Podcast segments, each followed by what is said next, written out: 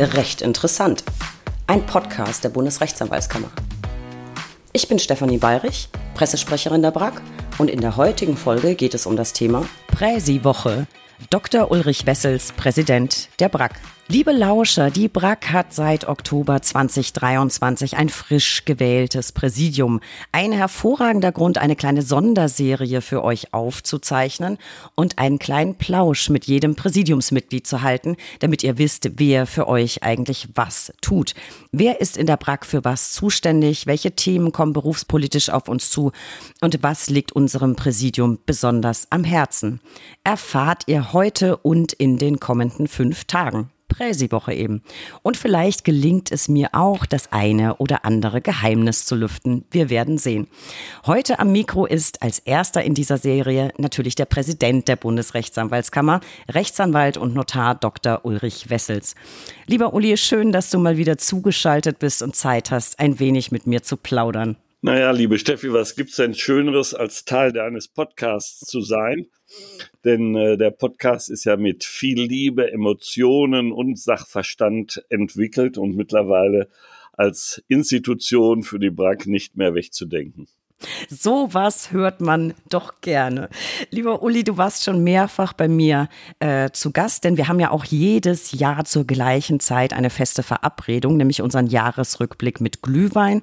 Äh, der kommt natürlich auch in diesem Jahr wieder und zwar schon in ein paar Tagen.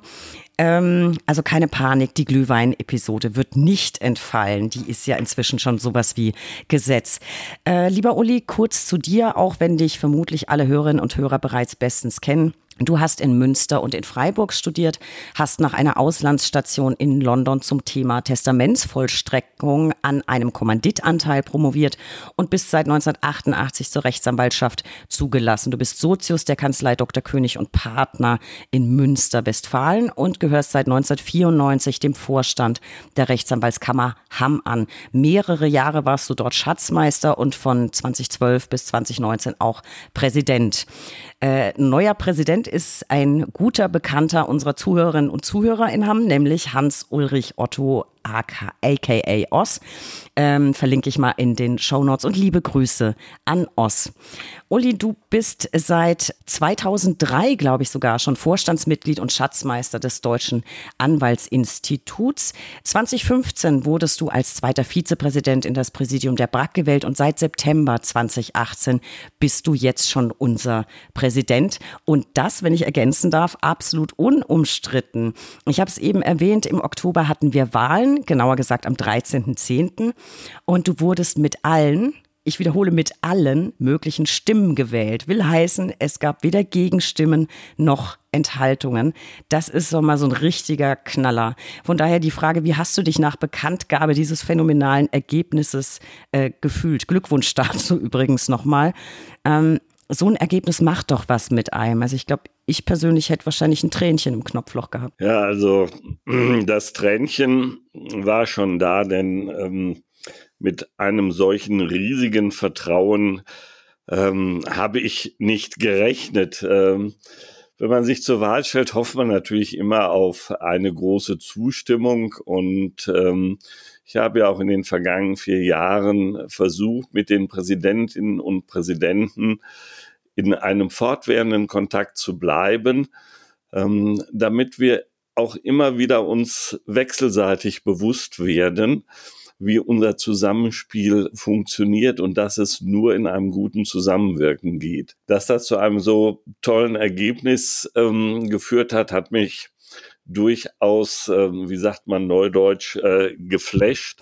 Und äh, ich glaube, man hat es bei unserer Hauptversammlung auch ähm, an meiner Stimme gehört, dass ich wirklich äh, unglaublich berührt war von diesem Ergebnis. Und ähm, ich sehe das natürlich als Verpflichtung, dieses, diesem Vertrauen äh, der Präsidenten und Präsidenten auch zusammen mit den Präsidiumsmitgliedern gerecht zu werden. Also es war wirklich ein, ähm, ein tolles Ergebnis und äh, ich freue mich darüber, aber ich weiß eben auch, welche Verantwortung damit verbunden ist.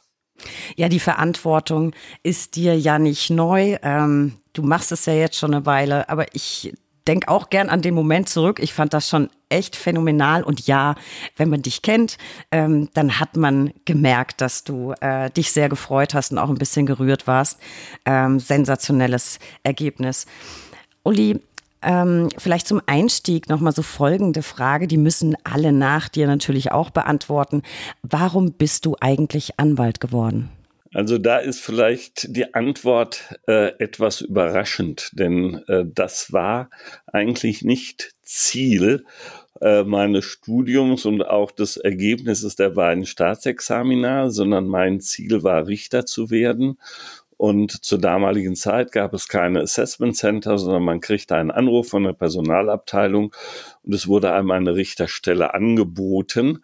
Das äh, war eigentlich genau das, was ich mir vorgestellt hatte, habe aber für mich persönlich immer gesagt, ich würde das ganze Studium nach dem zweiten Examen gerne mit einer Promotion abschließen. Ich hatte eine Promotionsmöglichkeit.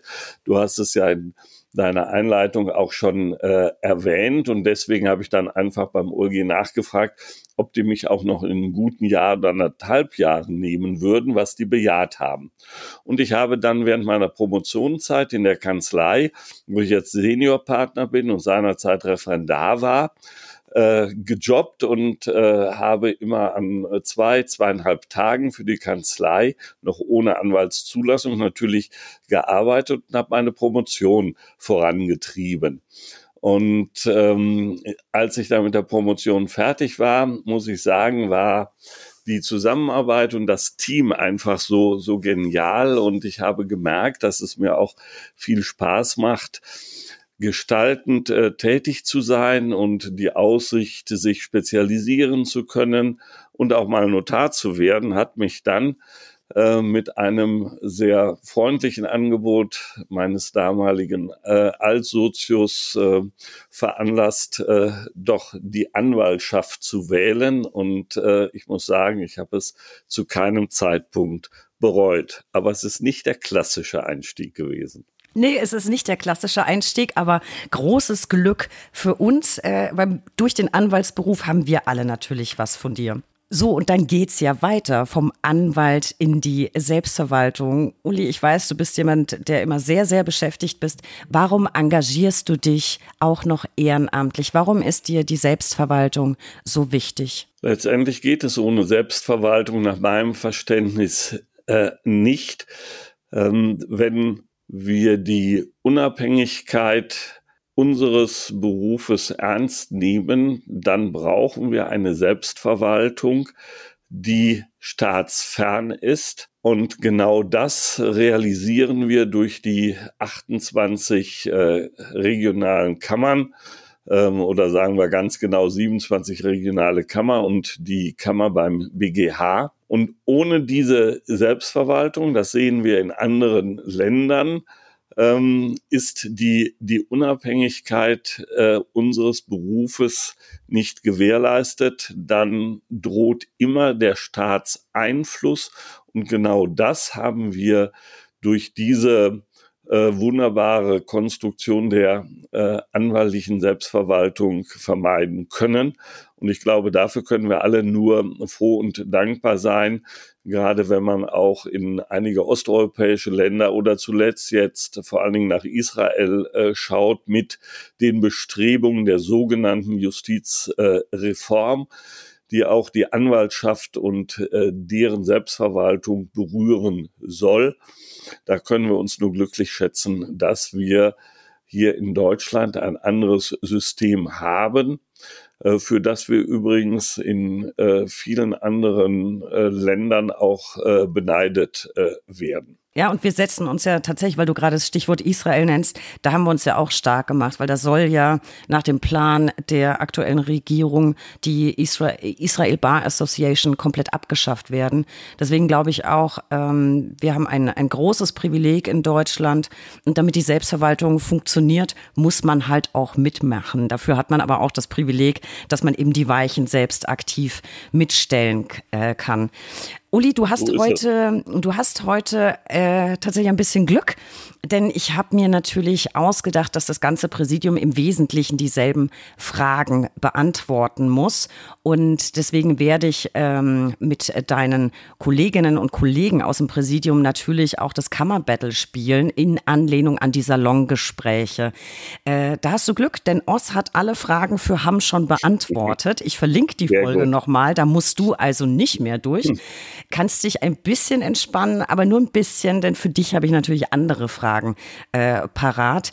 Ähm, bevor wir zu deinen fachlichen Zuständigkeiten im Präsidium kommen, und das sind ja einige, was sind denn so ganz generell die Aufgaben eines BRAC-Präsidenten? Naja, auf der einen Seite ist das erstmal leicht äh, erklärt. Als äh, Präsident oder Präsidentin der BRAC vertritt man die BRAC, die Organisation, also die Körperschaft des öffentlichen Rechts, gerichtlich und außergerichtlich. Ähm, man hat die Aufgabe, die Sitzung des Präsidiums zu leiten und man hat den Vorsitz in der Hauptversammlung und dann ist es die Aufgabe aber des gesamten Präsidiums, auch die Beschlüsse der Hauptversammlung äh, umzusetzen.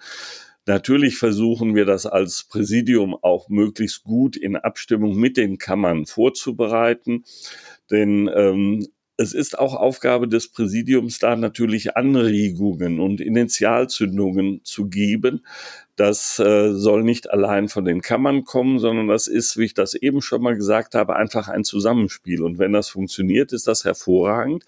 Aber letztendlich geht es natürlich darum, dass wir die Meinungsbildung und dann die Beschlussfassung der Hauptversammlung benötigen, damit wir als Präsidium wissen, äh, welche Dinge wir umsetzen sollen und müssen. Und das wird ja vorher in der Hauptversammlung ausführlich äh, diskutiert mit eigenen Anträgen aus Kammern.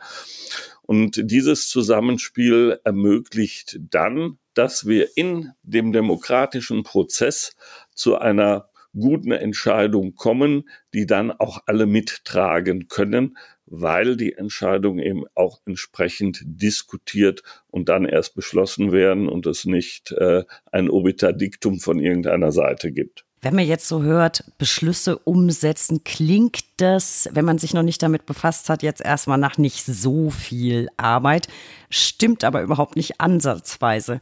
Äh, wenn ich so, klar, Öffentlichkeitsarbeit muss überall ein bisschen mitmischen, aber wenn ich so auf meinen Arbeitsalltag in, in der Geschäftsführung schaue, ich stehe ja wirklich zu allen wichtigen Themen dauernd in Kontakt mit dir. Und da gibt's dann des Öfteren schon mal von mir per WhatsApp drängelnde Nachfragen morgens um sechs oder abends nach 22 Uhr. Und das liegt daran, dass du als Präsident letztlich doch wirklich über alles Bescheid wissen musst, was in der BRAC so läuft. Also du bist da ein bisschen leid geprüft, was die Erreichbarkeit angeht.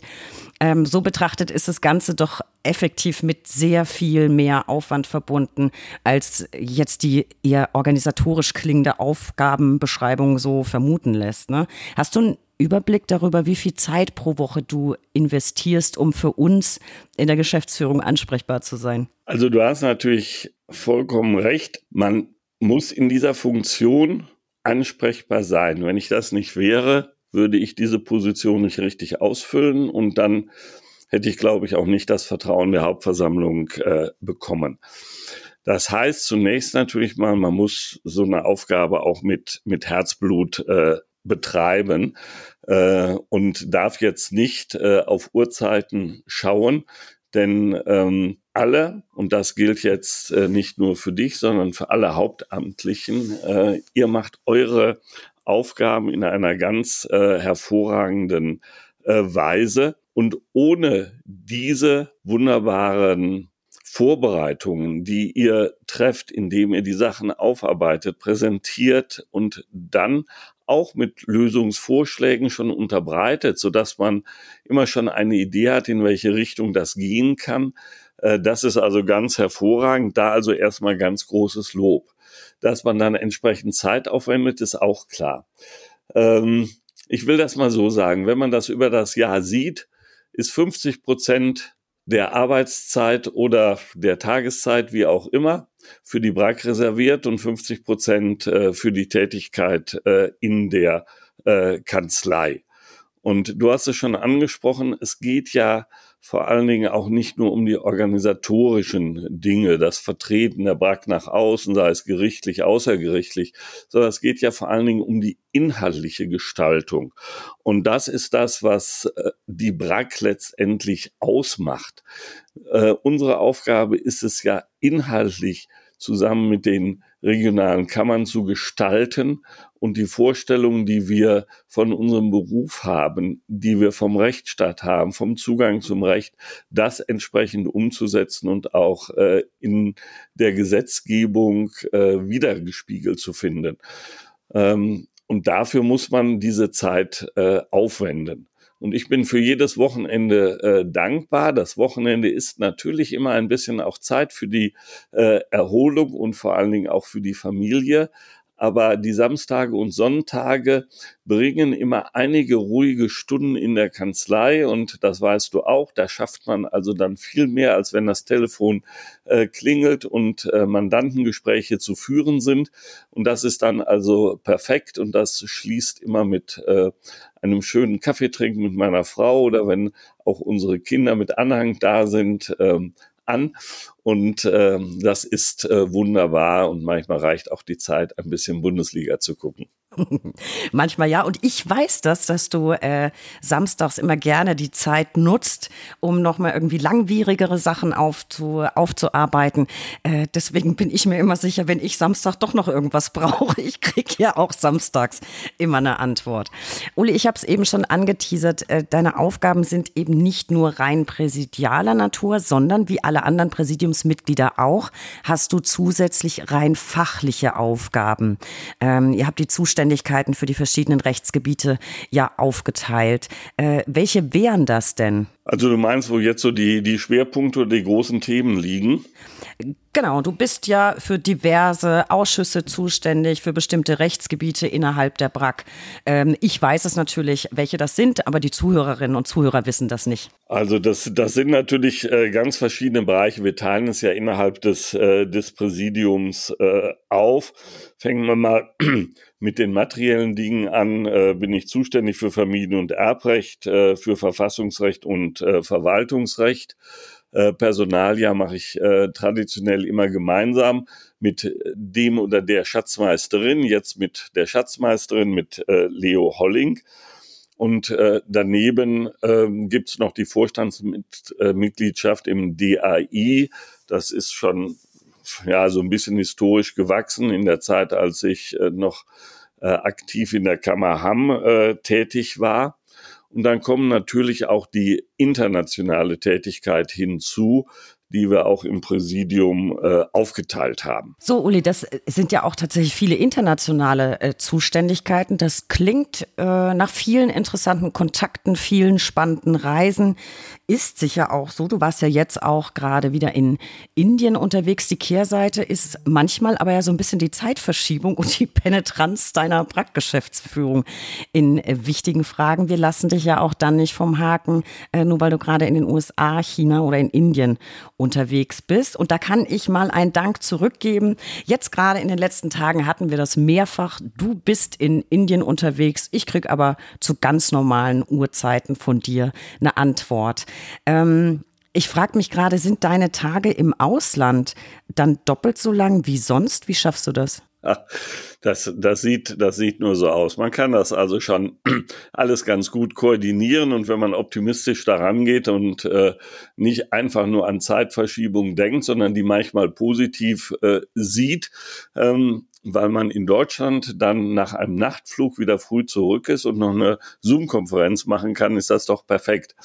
Aber wenn du die Auslandsaktivitäten ansprichst, natürlich, es geht zunächst mal um unsere nationalen Themen, aber ohne den internationalen Bereich äh, wären wir nicht in dem Maße handlungsfähig, wie wir das jetzt äh, auch sind.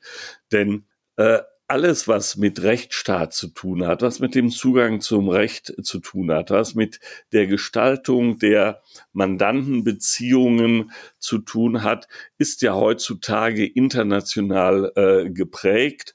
Wenn man bei uns einfach nur mal nach Brüssel schaut, äh, wie groß der Einfluss des EU-Parlamentes äh, ist, Aber wir sehen doch auch immer wieder, dass man diese internationalen Kontakte braucht, um überhaupt das zu schärfen, was unseren Beruf ausmacht, nämlich auch das Vertrauensverhältnis zu den Mandanten aufbauen zu können. Und das geht nur, wenn ich auch gute rechtsstaatliche Strukturen habe, denen die Mandanten auch vertrauen können. Und das ist etwas, was wir international auch brauchen und wo wir gemeinsam alle dran arbeiten müssen. Man lernt viel durch diese Kontakte. Man kann ähm, Dinge manchmal positiv beeinflussen oder Anregungen äh, geben, wie Dinge noch effektiver und effizienter zu äh, gestalten sind. Und das geht eben auch nur mit der internationalen Gemeinschaft.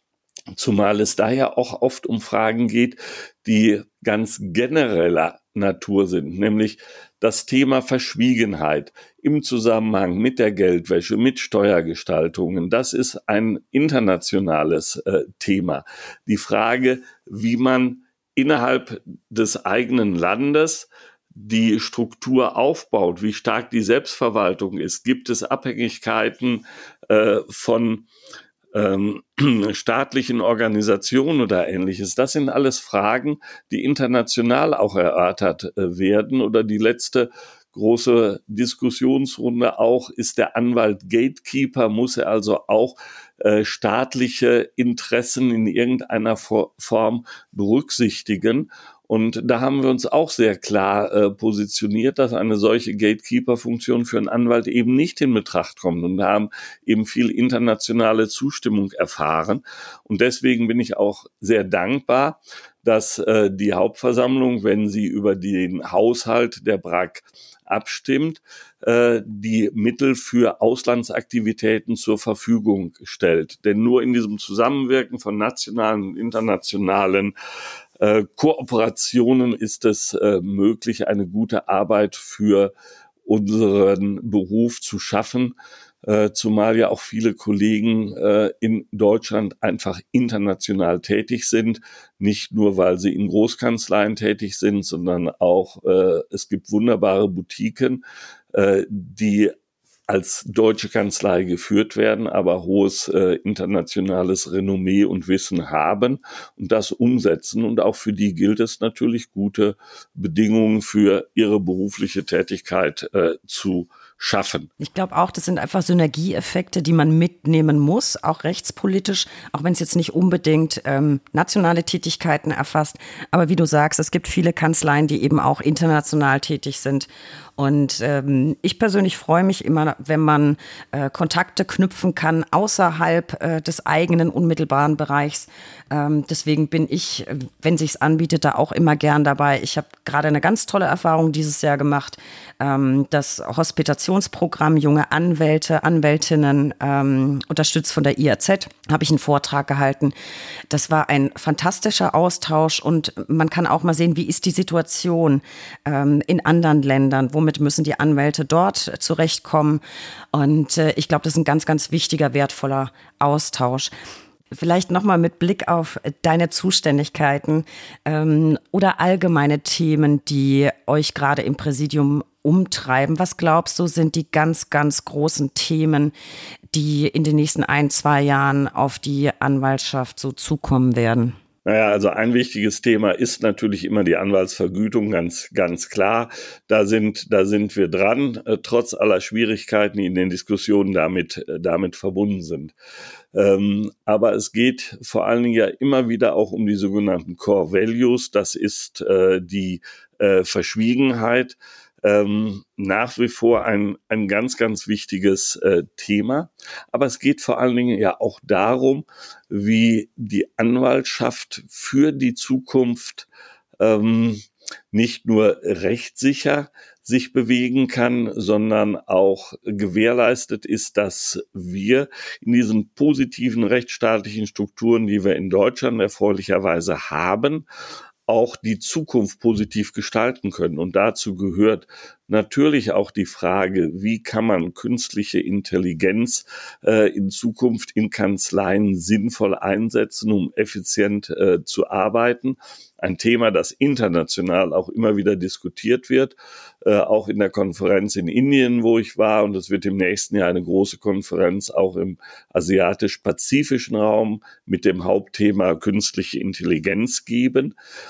Wir müssen ja auch sehen, äh, dass wir Anwälte in der Fläche halten. Ein Anliegen, was ja auch im letzten Präsidium schon stark gefördert worden ist, auch mit einer Arbeitsgruppe, äh, die jetzt ja auch nicht aufhört nachzudenken, äh, welche Gestaltungsmöglichkeiten es gibt. Und Hinzu kommt jetzt die Diskussion über die Frage des sogenannten Fremdkapitals oder auch der Prozessfinanzierung. Das muss ja alles in einen vernünftigen Rahmen eingebettet äh, werden.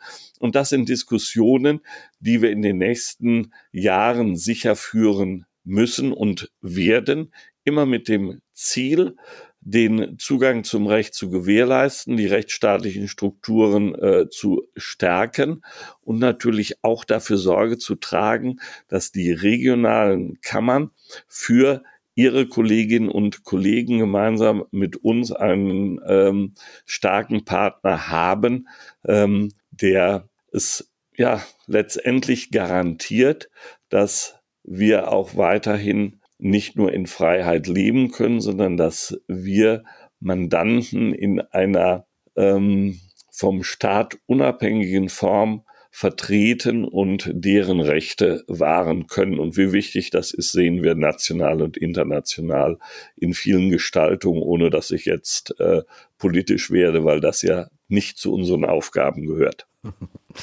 Nee, aber du hast schon ein paar Klopper genannt, die, das denke ich auch, in den nächsten Jahren auf uns zukommen, ähm, rechtspolitisch. Und das sind ja unsere Themen. Ich bin gespannt, wie sich das alles entwickelt. Klopper war übrigens ein gutes Stichwort. Wir haben jetzt ganz viel über deine Aufgaben bei der BRAC als Präsident erfahren, aber du kennst mich. Äh, nicht nur ich, sondern auch meine Lauscher da draußen wollen immer auch so ein bisschen Gossip. Wir wollen also noch einen Klopper von dir erfahren, sozusagen.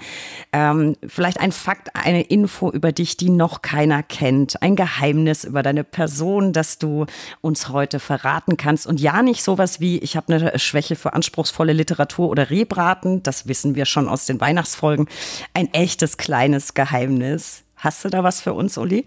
Also, was kann es noch für Geheimnisse geben, die du noch nicht erfragt hast, liebe Steffi? Also, da gibt es nicht viel. Ähm, man wird es möglicherweise kaum glauben, dass ein äh, Westfale auch Spaß am Karneval haben kann. Jetzt muss ich allerdings äh, meine Region ein bisschen, mh, hm, sagen wir mal, blamen denn äh, der westfälische Karneval ist nicht das, was äh, mich fasziniert, aber der Kölner Karneval. Und das ist etwas, was äh, mir dann hin und wieder großen Spaß macht. Das kann ich nicht ähm, anders äh, sagen. Ja, hervorragend. Das war ja sogar mehr, als ich erwartet hatte. Und ehrlich, das mit dem Karneval, Wow, ich will jetzt natürlich, ähm, das mache aber nicht heute, ich will Bilder sehen von den Kostümen. Ähm, Uli, wir reden ja in diesem Podcast immer wieder auch über Musik. Ähm, das heißt, ich würde gerne noch wissen, welcher Künstler, welcher Song, welche Band, außer Bocelli, auch das wissen wir schon, äh, ist momentan bei dir ganz weit oben. Also da bin ich irgendwie so ein, ein Traditionalist und ähm, wenn man das jetzt regional etwas über Westfalen hinaus bis ins Ruhrgebiet denkt, dann ist durchaus einer meiner Favoriten Grönemeyer den ich auch schon live erlebt habe. Und äh, ich mag einfach die Art und Weise seiner Texte und auch äh, wie er singt.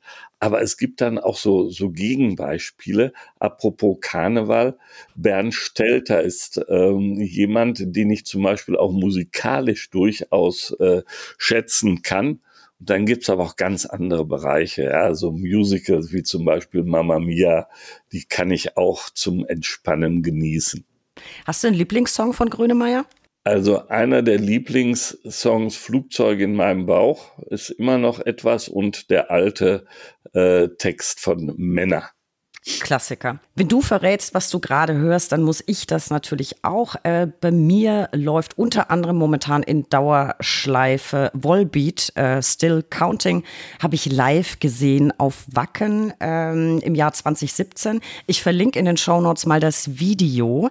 Wer mich in dem Video beim Crowdsurfen entdecken sollte, es könnte durchaus sein, ich war nämlich bei dem Song Up Up in the Air, äh, dem gebe ich ein Bierchen aus. Ich weiß nicht, ob ich zu sehen bin, aber es könnte durchaus sein.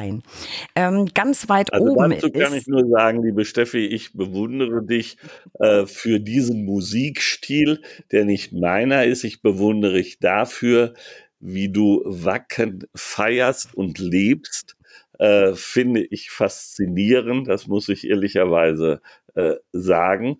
Und ich finde schön, dass du diese Faszination hast. Ich muss sie nicht zwingend teilen. Aber das ist doch das Wunderbare daran, dass es so unterschiedliche Interessen auch gibt und dass man durch solche unterschiedlichen Interessen viel voneinander erfährt und auch mal überlegen kann, oh, schaut man da vielleicht doch mal rein und äh, findet man das dann gar nicht so übel, wie man das vielleicht äh, mit seinen Vorurteilen sonst bewertet.